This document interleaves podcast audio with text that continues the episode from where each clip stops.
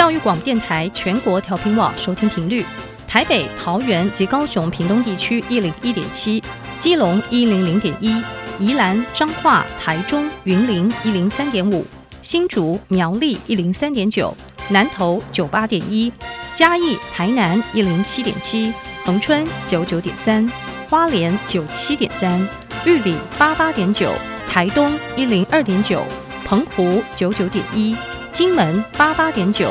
马祖九一点五。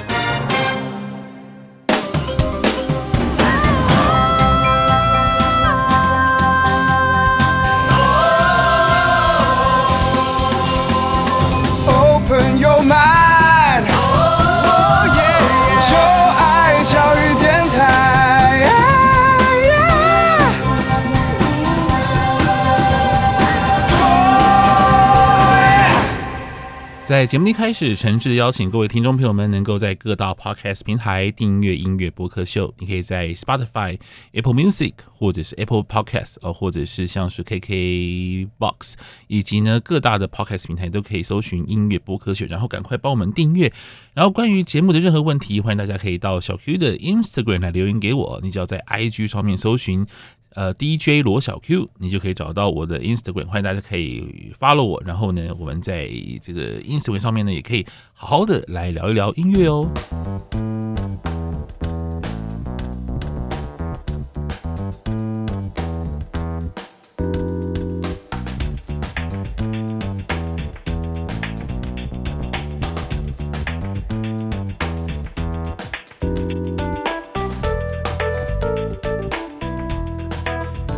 Hello，各位听众朋友们，大家好，大家晚安。你在收听的是教育广播电台音乐播客秀，我是主持人罗小 Q，一位四十岁的大叔，在每个礼拜二的晚上十点钟，我会邀请小我二十岁以上的大学同学和我一起来聊聊音乐，希望我们在音乐当中是没有代沟的。那今天很开心，我们继续邀请到了信息和约婷，嗨，你们好。Hello，大家好，我是信息。大家好，我是年轻美眉袁婷。你今天发型是有些变化？对，我烫了头发，看起来比较年轻的感觉。有啊，但是你你你本来就年轻啊，是吧？对对啊。你们是才大二大三对不对？还是已经、呃、大三大四？大三，对那还是非常年轻，真是就是青春年华。那今天我们要来聊的这个主题呢，其实跟你们年纪会有点不太相不太相称。嗯，其实这也是我我在当时在做这音乐。播客秀节目的时候，其实我一直很想要做的主题，就是我想听听看年轻的朋友们是如何看待就是经典的歌曲。嗯，就是可能因为像你们年哎、欸，你是几年出生的？袁婷是你是几年出生？我刚好是千禧年两千年出生啊，两千年出生的，我也是。那哦，那两千年出生是哪一些？哎、欸，是是范特西那张专辑吗？周杰伦。还是应该是 有点周杰伦那些，应该是我们小时候偶像。还是还是王力宏的那个公转自转？哎，好像更早哎。反正你们都是在这些专辑之前、之后才出生。之后出生的。对，所以我一直都很想听听看你们是如何去听这些经典的，不论是华语流行歌，或者是说呃其他的国家的流行歌曲。所以今天我们的主题就是这样。所以我们今天是要来聊。的主题是第一届金曲奖是吧？对，没错，没错。来聊金曲奖，因为就是之前 podcast 这个 podcast 前几集也有提到今年的金曲奖的一些心得跟感想。是然后呃，其实现在的金曲奖对我们这些呃可能年轻人来说，就是好像是一个呃推荐更多不同分众歌曲的一个意义代表。那、嗯、我们就很好奇说，哎、欸，那这样子金曲奖的起源就是追本溯源这样子，嗯、那它是怎么？形成的跟第一届金曲奖的歌曲又有哪些特别的地方？嗯，对，刚好就是有些人会说金曲奖可能是对于现在这个时代，或者说这这一年下来的一个歌曲的一个算是定位吗？还是说一个代表一个代表这样子？然后我想说，那比我们更早，呃，比我们更更年长的那些金曲的话呢，他们怎么样去做一个？呃，分众或者说怎么样去选出具有那个时代代表性的歌曲，这样子。对，所以今天就是想要跟大家来聊出我们出生前十年的金曲。哦，那太好了。那第一届金曲奖的确是很少人去做的一个主题，你包含像我自己都很少去，嗯，回过头去看那年的金曲奖，因为其实平平心而论，我觉得那个时候的金曲奖的代表性哦，其实没有那么高。嗯，我个人觉得，就是以我就是成长的背景过程当中，嗯、我小时候其实没有人在看金曲奖的。真的假的？对，金曲奖大概就是哦，就另外一个音乐节目。大概类似像这样子，然后金曲奖就是哦，好，嗯，那些歌好多好老，或是那些得 得奖的歌手都，嗯，我们因为那时候，比方说九零年代，我也是才国国小，那我当然就 就那些歌，你知道吗？你们也看到这些名单，你们知道那些歌其实跟跟一个国小五六年级的的小朋友会有什么样的连结的？没有共鸣。对，所以其实小对我来讲，小时候的金曲奖就是一个。就是哦，大概就是可能歌唱比赛吧，嗯、大概像这样子的一个感感觉，然后一直要到大概九零九六年九七年之后，你才觉得说，哎、欸，好像那个跟自己的的那个连结性就越来越强了，嗯，哦，因为那个时候好像金曲奖就是交给民间主办，嗯，就原本是当时还有你知道文化文化局嘛，还是对，就行政院文化局、嗯、还是新闻局啊？是新闻局。以前呃，我们台湾有新闻局，就是专门做言论、哦、了解了解，对对对，但是它是一个过渡过渡的一个一个机构了。那现在当然是没有了，现在就直接并到文化部里面。那对啊，所以那是文新闻局主办的，然后交给民间主办。那后来就是因为在九六九七年的时候，金曲奖就开始变得比较活泼。那那是因为大家在。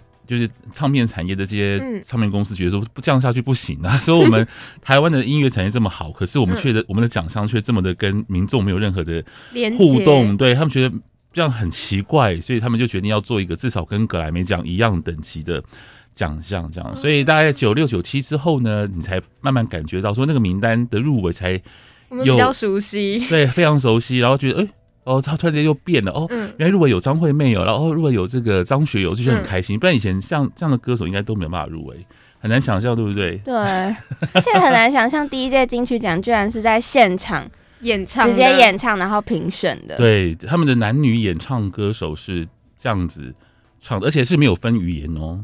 哦，对，他没有分，他们没有分什么，有台语跟国语的都有。对对对对对，那等于就是一次定生死。那就是一个大型的歌唱比赛啊！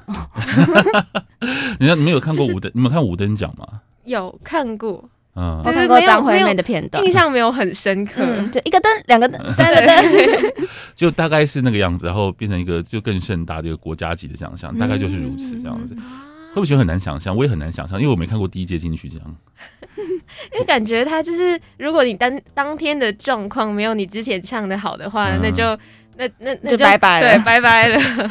所以这是另外一种的《我是歌手》的决赛的概念。对 OK，那其实我们来稍微来聊一下第一届金曲奖的这个奖项哦，因为。呃，第一届金曲奖呢，其实是从呃他的他所受理的这个时间，大概从一九八八年的中期到一九八九年的中期，嗯，等于说大概从一九八八年出版的作品，大概从六月份七月份，嗯、然后是收到大概一九八九年六七月，对，然后在一九九零年的时候举办嘛，那他等于就是去反映出八八到八九这一年之间的华语流行音乐的一个现的一个作品。的一个奖项，那呃，我想我们因为我很好奇你们到底认不认识这些歌手，所以我想 问问看年轻的两位，我们因为我们我们待会会比较着重在讨论两首年度歌曲入围作品嘛，所以我们就先从歌手本身来看。我想知道你们有没有听过这些歌手哦？那我们先从最佳男演唱人来看好了，好不好？那你们有王杰，你们熟吗？算熟，因为他有一些歌曲还蛮有代表性的，像。是一场游戏一场梦是他的吗？是对对对对对。然后，呃，那时候还蛮红。我我印象中，我爸妈就经常会唱，所以我就通过那首歌知道这个歌手这样子。对对对对。因为信息是来自于马来西亚的，但因为王杰他本身好像也会唱广东歌，对不对？呃，印象我我是没有听过他的广东歌啦，所以我印象当中他一直都是在我心里面都是一个国语歌手这样子。对对对。像我就只听过一场游戏一场梦，但我不会知道他的歌手是谁。嗯，OK。对，所以王杰是你第一次看到这个名字吗？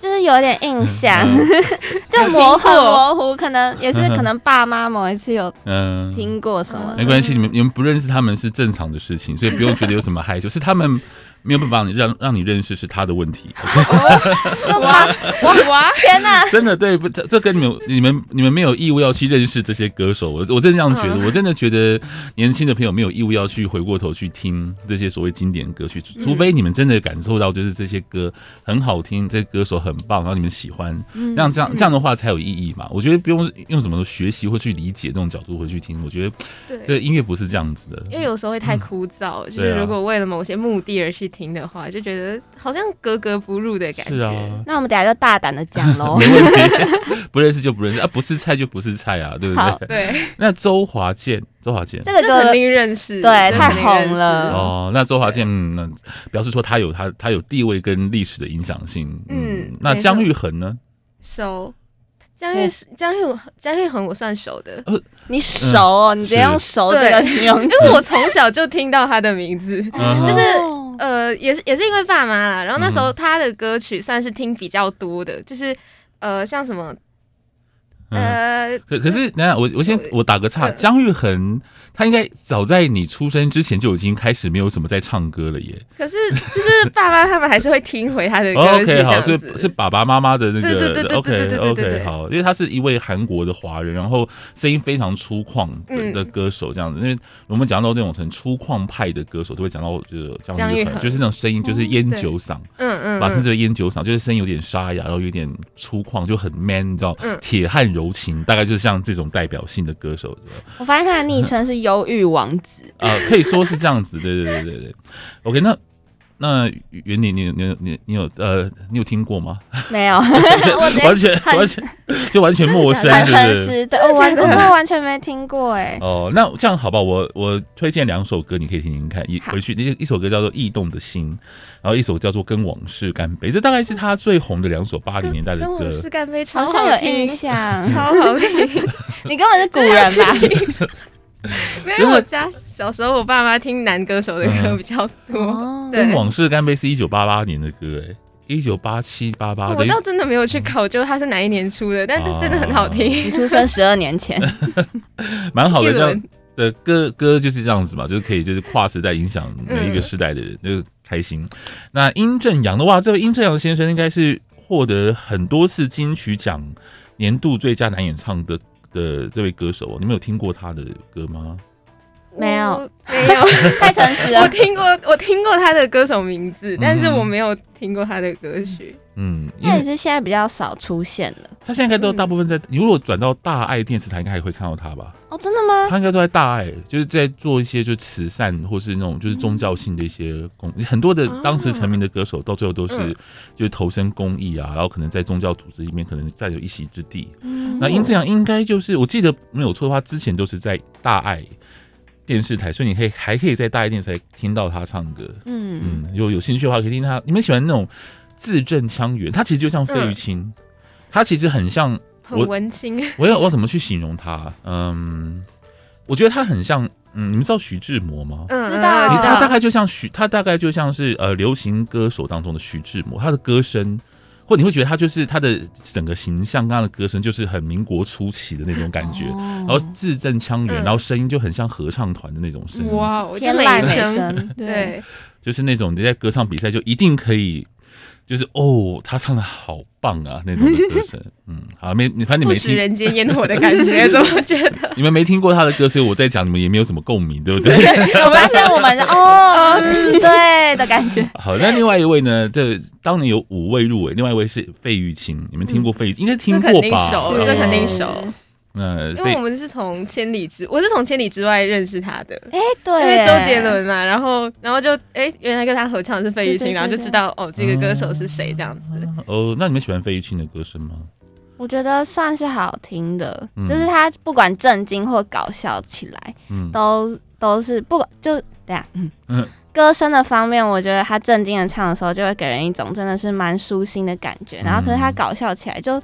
可能主持或综艺方面也让人觉得很开很快乐，嗯、是一个很得人喜欢的一个歌手。是，但我小时候不太会欣赏他的歌声诶、欸，我就觉得就像老师刚刚说的，有一种美声的感觉，我会觉得跟我有一种距离感。就小小朋友不不太会喜欢听太呃太太文人，就是太、嗯、太美声的唱法，其实就是太老了，就是就是太老的唱法，对不对？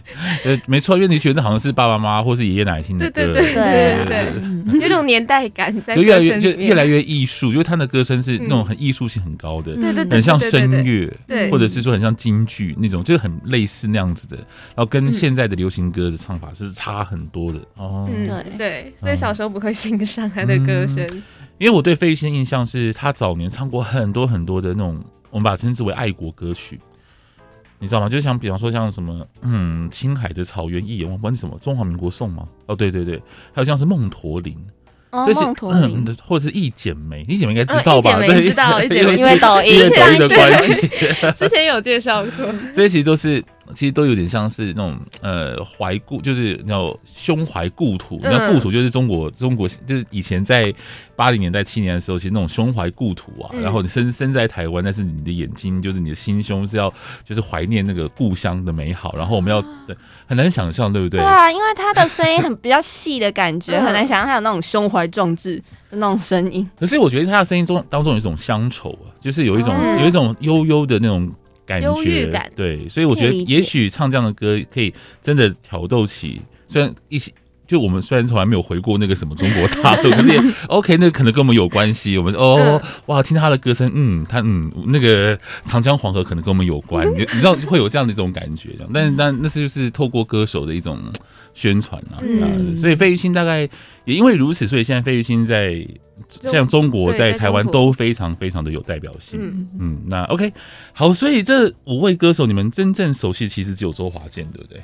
周华健跟费玉清，费玉清对，嗯，我觉得费玉清可能更熟一点，对对对。嗯，好，那女歌手呢？那这女歌手其实这一二三四五，江蕙、张清芳、叶爱玲、蔡幸娟、郑怡哦，我觉得你们应该只认识两三位吧。还是更少，是不是？我想说，我只认识江蕙，因为只认识江蕙。对对对对。那张张清芳呢？张清芳不认识吗？我印象中听过她的名字，但是歌曲我真的举不出来有什么。哦，好了，那那个讲古的出来了。那张清芳，张清芳，她九零年代的时候啊，在台湾的唱片的公唱片市场，她有个封号叫“东方不败”。你知道“东方不败”吗？嗯，就是因为她每一张专辑都。非常非常的卖，就非常非常的卖，就是唱片市场的东方不败。大概从九零到九七年，但每一张就是就是至少从五十万张起跳的，就是他可能是台湾最畅销的歌手之一。嗯，对，那他的歌声是很很亮、很高，然后很很清新的那种声音。那大你可以去听张清芳。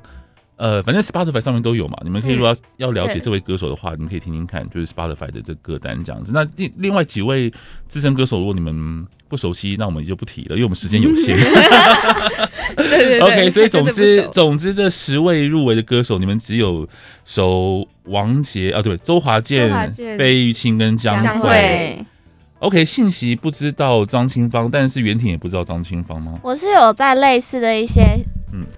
你碰不到麦克风，It's okay, It's okay。对，我是有在类似的一些呃，比如说音乐万万岁之类的节目，嗯、还是有看到他有在唱演唱这样子，所以就有对张清芳有印象。嗯，但是哎、欸，我们快速 go through 那一那一年的新人奖哦，伍思凯，伍思凯熟啊，他分就是像分享那首歌，嗯、然后呃，好，我忘了 还有什么歌，我就忘了。但爱到最高点有听过吗？爱到。没有，呃，好，没关系。那那特别带给特别的，你有听过？有有有，这个就有了。他的好，那邰正宵，你们知道是谁吗？那年的新人奖入围有五位嘛？就马玉芬、邰正宵、张雨生，知道是谁吗？知道，知道。张雨生哦，可是他已经过世很久了耶。可是，但他的传唱，他的歌曲传唱度还是蛮高的。嗯，那还有像郑婷，郑婷其实应该你们应该也不认。不认识，所以你们可能，那你们知道邰正宵吗？我一直以为邰正宵是台歌，哎，不是不是不是不是不是。我后来发现，哎，好像不是，是一个我很陌生的脸孔。他说，哎，台哥也会唱歌这样。好，所以你们只熟伍思凯跟张雨生，呃，那年的最佳新人奖。OK，好，那我们，所以我们大概知道，其实那年的歌手，其实对于两位年轻的同学，其实你大概是大概认识大概。呃，五分之一吧，或四分之一，这样讲会不会算？会不会不会是一个精准的数字啊？就是五分之一应该比较精准。对，我觉得那对于这些五分之一的歌手，这些歌手，我觉得他们应该要感到很开心，因为他到现在都还让你们能够听到他们的歌，然后认识他们，嗯、我觉得真的是。他们应该觉得此生无憾，三十年的时间了。对对对，好，那接下来我要哎，两位我们要来深度的聊一聊，就是你们对于这一这一届的年度歌曲的作品有一些想法，是不是？嗯，嗯对，我们想说，既然就是年度歌曲了，应该是有些是我们听过的吧？嗯，说不是十首里面我们只听过两首，也是五分之一的概率。对对对对，那就是想要来跟大家分享一下我们对、嗯、呃最佳年度歌曲奖获奖的这一首歌。的一些想法，嗯，那一年获奖的是潘美辰的《我想有个家》。好，你们认识潘美辰吗？你们知道潘美辰是谁吗？也是听了这首歌才知道他是谁。对，哦，潘美辰是我们那一年那个年代就是比较少数，就是走比较中性女生的歌手。对，大概她大概是最具有代表性的其中一位吧，就是因为大家大家会觉得说女生就是要非常的 feminine，、嗯、就是非常的女性化。嗯、对，但她应该是很少数，她跟苏芮还有像潘美辰，还有一个叫做林良乐的，这三位就是所把称之为中性的代表。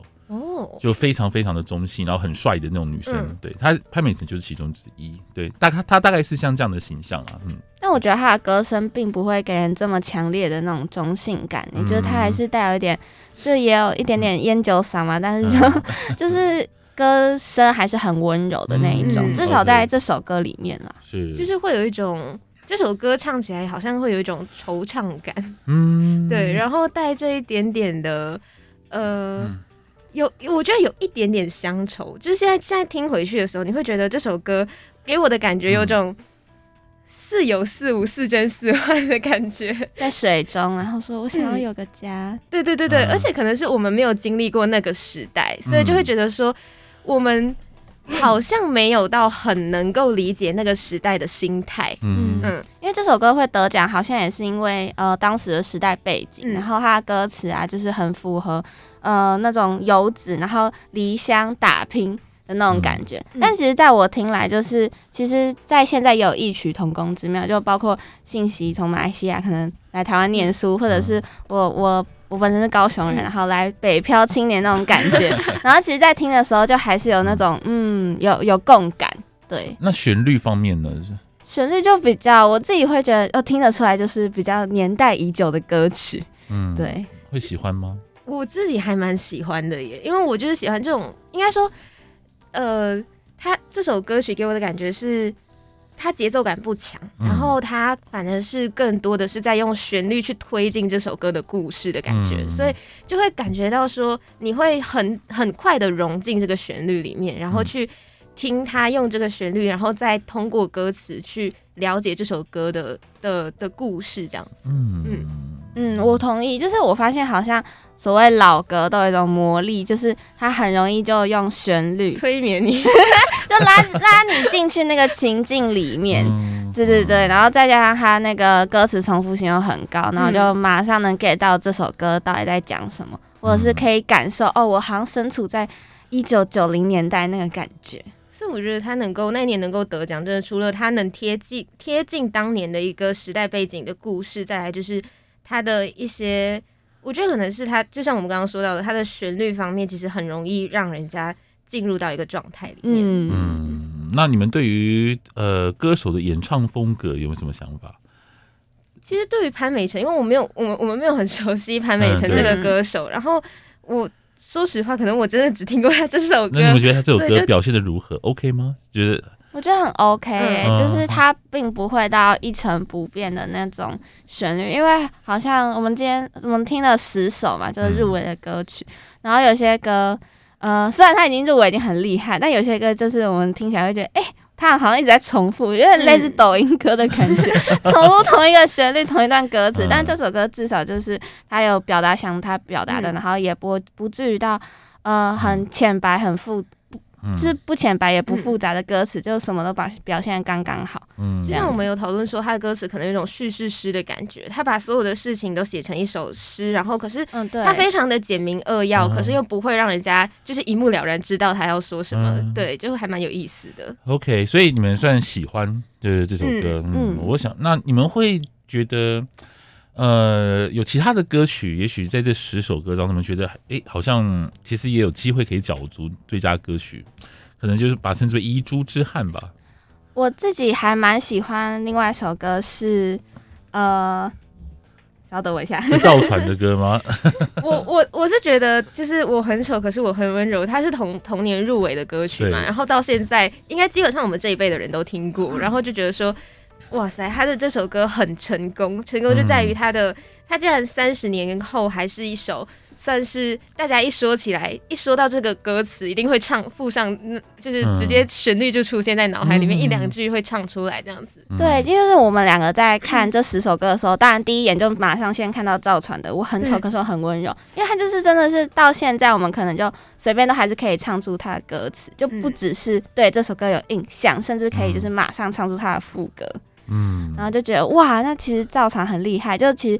以就是二十年后、三十年后再来看的话，嗯、我们觉得这首歌才是就是金曲，OK，金曲之王的那种感觉。其实也蛮好的。我们从三十年后回过头去看那年的这个入围歌曲，其实可以更客观吧，对不对？嗯，就是我们不会带太多对于，因为我们也不认识这些歌手，嗯、所以我们不会带太多太主观的意见进去说，哦，我喜欢这个歌手，所以我喜欢这个歌这样子。嗯。会觉得其实跟他的歌词歌词其实有关系？就觉得很特别。我很丑，可是我很温柔，对，会不会很好记？超好记的。毕竟丑不会有人想要，就是感觉丑这个字很少人，尤其就是我我感觉八九十年代的歌曲都比较像是、嗯、呃女歌手可能就比较那种玉女玉女歌手类型还是怎么样。然后你突然发现歌词歌名里面有一个丑字，嗯、你就觉得很难说出口的感觉。是，所以。很特，就是他他的出现就还蛮亮眼的，嗯、而且我觉得在听这首歌的时候，就是现在再来听的时候，你就会觉得哇，赵传好像讲中你的心声。虽然我不是说我很丑，但就是他好像有一种我懂你，我懂你，嗯、然后然后再听的人也会觉得对，就是。就是就是因为其实绝大部分都不是帅哥美女啦，就我们并不是那个百分之一的这种杂志上面封面的那那个就是完美无瑕的五官，我们绝大部分都不是那样子的。但是我觉得，对啊，我觉得赵传的这首歌我很丑，可是我很温柔。我小我小时候听也是觉得。一开始听就觉得很震撼呢，就觉得哇，这个歌怎么会？因为大家会有丑是骂人吧，真的是一个骂人的词对。然后他又唱的很激昂，我很丑，然后觉得他在骂人嘛。可是他后来就是我很温柔，因为小时候的时候听这首歌，你还没有经历过什么爱情啊，你就是觉得哦，这个歌就很震撼这样子。但是等到你长大之后呢，哦，那可能有更多的经历之后，你会发现，OK，那这首歌其实真的，他其实我相信在那个年真的应该有打中很多很多，就是在感情当中的男女的心情。这样子，嗯，而且从他这首歌推出，我我我我是不知道，我是不知道十年前是，就是我出生前十年是什么样的状况，但是至少我觉得在我们这一辈，他这首歌起码改变了审美这件事情吧，就是不会只看外观，就可能每次听到这首歌就有种。嗯，提醒的作用嘛，反正就还蛮洗脑的。呃，充实内在，对，不一定要去做整形手术，这样。对，就很励志。哎、嗯，我们还剩下一点点时间，我们是不是还有另外一个？哎、欸，有一段，另外一段要讲，对不对？就是有这十首入围歌，其实有一些歌让你们觉得真的完全会翻白眼吗？其实真的有哎、欸，对，因为就是。我们在听那个妹妹松开我的手，也就是费玉清的歌曲。其实费玉清很厉害，他这次入围了两首歌，一首就是刚刚的妹妹，然后另外一首就是谁说少年不知愁。我觉得少年不知愁这首歌算是还蛮还蛮不错的，就我在听的时候有一种哦。嗯，这身为曾经是少年的我，好像是有一点共感的。但是在听，呃，妹妹松开我的手，大家可以去听听看，就觉得哇，嗯，这有什么理由可以入围？我不能理解。但可能就是体现她美声的部分嘛，就是她在那首歌那首歌运用了很多呃那种合唱技巧的感觉。那时候听到这首歌的时候，因为我有去听这首歌，然后我就觉得说。他跟我想象中那时候该有的费玉清的感觉不太一样，因为感觉他的搞笑是近几年来通过一些综艺节目才才看出来的。然后以前小时候对他的感觉就有一种，就是说到费玉清，我就觉得他是一个很严肃的歌手，所以我就会觉得说他以前的歌是都非常的严肃那一种。结果这首歌我就想说，哇塞，他真的是。嗯，以前就是果然他油腔滑调在唱这首歌，我就觉得有点嗯，为什么会入围呢？OK，所以你们也觉得这首歌就是妹妹松开我的手很。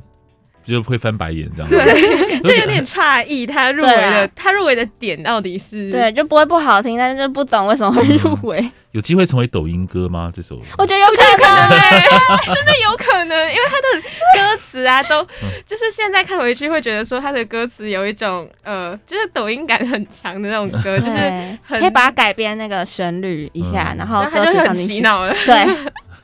OK，那今天很对，那今天我们其实啊，时间来不及了，剩下最后一点时间。那好吧，那如果还有什么其他话题，我们就下次再聊好了。好，这些真的是时间过得很快，这些三三十分钟不够聊什么，真的。不过没关系，我们还有很多时间可以再聊其他的话题。那我们就下次见喽，拜拜，拜拜。